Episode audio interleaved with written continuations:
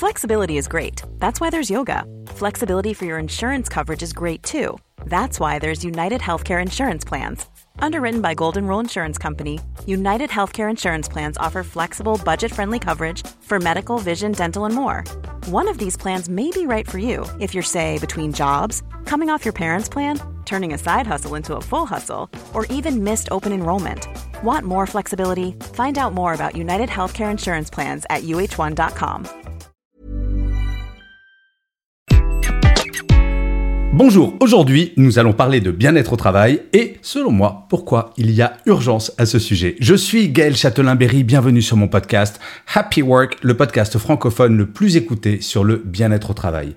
N'hésitez surtout pas à mettre des pouces levés si vous êtes sur YouTube, des étoiles si vous êtes sur Apple Podcast, des commentaires sur toutes les plateformes qui le permettent de partager et de parler de Happy Work autour de vous. Ça, c'est mon Happy Work à moi et en plus, cela fera que Happy Work durera encore très longtemps. Alors, le bien-être au travail.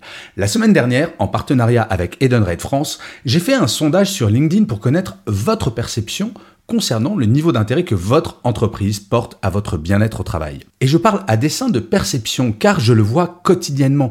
Il existe un très fort décalage entre ce que font véritablement les entreprises concernant le bien-être de ses salariés et la perception qu'ils en ont. Problème de diffusion de l'information tout simplement.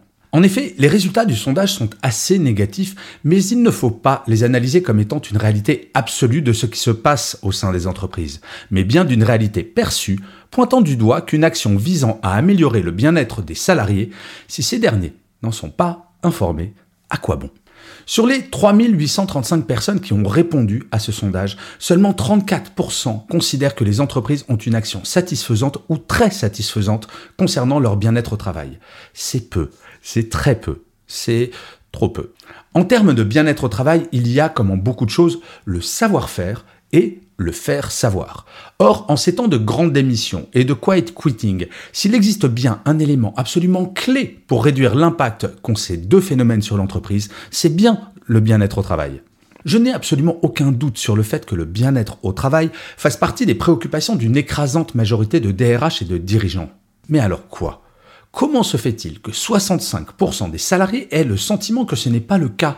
Et surtout, comment corriger cela? En fait, c'est tout l'objet de cet épisode. La première chose, c'est de mettre le bien-être au cœur de la stratégie RH. Je crois bien que je n'ai pas rencontré un seul DRH ou un seul dirigeant ou une seule dirigeante qui ne me dise pas que le recrutement est LA problématique centrale de cette rentrée.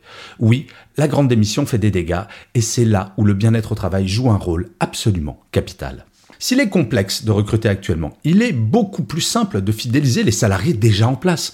Et oui, cela semble idiot de le rappeler, mais avant de travailler son image employeur afin d'attirer de nouveaux talents, il est probablement plus logique de faire en sorte que le niveau de turnover n'explose pas, comme l'a constaté par exemple un grand cabinet de conseil parisien qui a perdu en moins de 6 mois 25% de ses salariés qui ont démissionné. Hallucinant. Le bien-être au travail ne doit plus être considéré comme la cerise sur le gâteau d'une expérience collaborateur, mais bien comme le gâteau lui-même. Pendant des années, le bien-être au travail n'était pas considéré comme étant un outil stratégique fondamental de la politique RH. Forcément, cyniquement, pourquoi s'inquiéter du bien-être au travail des salariés quand je n'ai aucun problème pour recruter? Oui, je fais partie de cette génération qui a déjà entendu cette phrase atroce. Et dis donc, si t'es pas content, il y en a dix qui veulent prendre ta place. Désormais, il ne s'agit pas de déclaration d'intention. Les salariés exigent du concret, pas de discours. Et ainsi, il s'agit, en deuxième point, d'écouter les salariés. Il serait trop simple de considérer le bien-être au travail comme une matière unique et résumable de façon simple. Faites le test autour de vous. Demandez à trois personnes ce qui constitue, pour elles, les trois éléments fondamentaux de leur bien-être au travail. Il est très probable que vous obteniez trois réponses totalement différentes. Pour l'une, ce sera par exemple d'avoir un bon ordinateur. Pour l'autre, le fait de pouvoir télétravailler quand elle le veut. Et pour la dernière, juste d'avoir un bon salaire. Cependant, agir en premier contre les irritants, ça, c'est relativement simple. Vous savez, la machine à café en panne un jour sur deux, les réunions après 18 heures, l'ordinateur qui met 30 minutes à démarrer. Toutes ces petites choses qui ne semblent pas importantes prises indépendamment, mais qui, cumulées, deviennent insupportables. Le seul moyen pour identifier ces irritants et connaître les attentes des équipes en termes de bien-être, c'est de leur demander. Et oui, donner la parole aux salariés pour parler de ce qui les concerne au tout premier chef, c'est le point de départ incontournable, et ce pour trois raisons. La première, cela permet de passer le message que l'entreprise est au courant, qu'elle doit agir.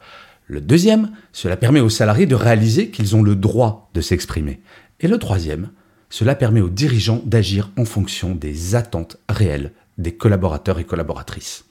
Car oui, donner la parole, c'est bien, mais il faut agir par la suite, c'est encore mieux. Le troisième point, c'est de sensibiliser les managers. Je le constate très souvent. Beaucoup d'actions initiées par la DRH ne sont pas relayées par les managers de proximité. Pas parce que le bien-être au travail ne les intéresse pas, mais parce qu'ils sont avant toute chose dans l'opérationnel court terme. Or, si le bien-être au travail devient un élément stratégique fondamental pour fidéliser et améliorer l'image employeur, sans le relais des managers de proximité auprès des équipes, aucune action ne pourra avoir l'impact attendu. Oui, le bien-être au travail des équipes devrait faire partie des objectifs annuels pour tous les managers. Alors là, je vous entends, si vous êtes manager, dire Quoi? Un objectif Encore un?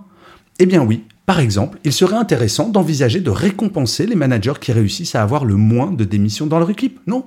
La sensibilisation passe par des formations, bien entendu, mais également par la mise en place d'indicateurs concrets et pourquoi pas, comme le font de plus en plus d'entreprises, par un baromètre trimestriel réalisé au sein de chaque équipe qui évalue son propre bien-être et son manager de façon anonyme. Le quatrième point, c'est de réussir à ouvrir un dialogue permanent. Le bien-être au travail est une matière qui évolue en fonction de nos âges, de la vie de l'entreprise, des différentes crises. Se contenter d'un bilan une fois tous les cinq ans n'est plus suffisant dans un monde en perpétuelle évolution.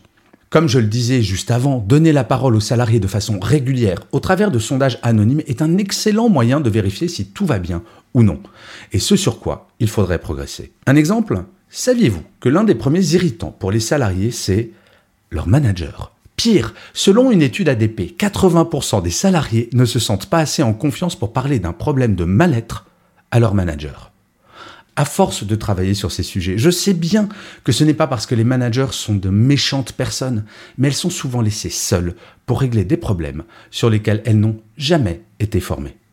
Et enfin, le dernier point, c'est de se remettre en cause de façon permanente. Le pire ennemi du bien-être au travail? La force de l'habitude. Vous savez cette phrase Bah, on a toujours fait comme ça et ça marchait très bien avant. Eh bien, mauvaise nouvelle pour les personnes pensant cela, depuis deux ans, tous les paradigmes, tous relatifs à notre relation au travail sont en train de changer de façon radicale. Télétravail, semaine de quatre jours, flex horaire, fin du CDI, autant de sujets qu'aucune entreprise ne pourra mettre de côté. Et ce qui est vrai aujourd'hui ne le sera pas forcément demain. Impossible à gérer? Compliqué, je vous l'accorde, car il s'agit de changer des fonctionnements internes qui existent depuis des décennies. Nous sommes passés d'un monde où les salariés adaptaient leur vie personnelle à leur vie professionnelle, à un monde dans lequel ils exigent que leur vie professionnelle s'adapte à leur vie personnelle. Et si ce n'est pas le cas dans leur entreprise, aucun problème. Le concurrent y aura peut-être pensé. Cette adaptation permanente passe bien entendu par la libération de la parole évoquée plusieurs fois dans cet épisode, mais cela passe aussi par la redirection de budget vers ce sujet car oui, le bien-être au travail suppose des investissements parfois basiques. Et non, par exemple, donner le même fauteuil à tout le monde ne peut pas fonctionner. Pourquoi? Eh bien parce que je n'ai pas besoin de la même assise pendant toute la journée si je fais 55 kg ou 110 kg. Cela semble basique et logique.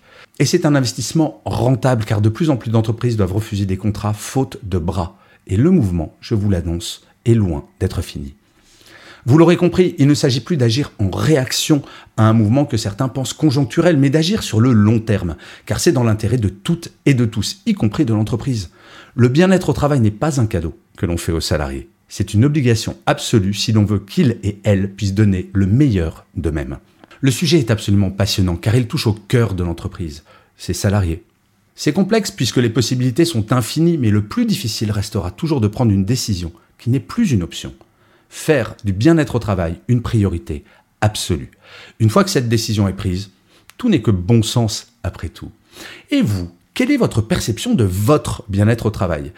Est-ce que votre entreprise s'en occupe bien? Eh bien, pour le savoir, vous pouvez aller sur mon site web www.gchatelain.com. Je viens d'y mettre en ligne un test gratuit pour déterminer si c'est le cas ou pas. Je vous remercie mille fois d'avoir écouté cet épisode de Happy Work. Je vous dis rendez-vous à demain, puisque je vous le rappelle, Happy Work, c'est une quotidienne. Mais d'ici là, plus que jamais, Prenez soin de vous. Salut les amis.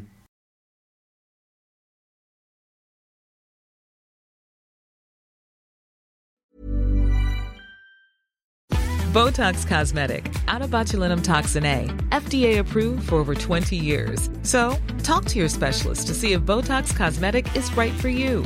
For full prescribing information, including boxed warning, visit BotoxCosmetic.com or call 877-351-0300. Remember to ask for Botox Cosmetic by name. To see for yourself and learn more, visit BotoxCosmetic.com. That's BotoxCosmetic.com.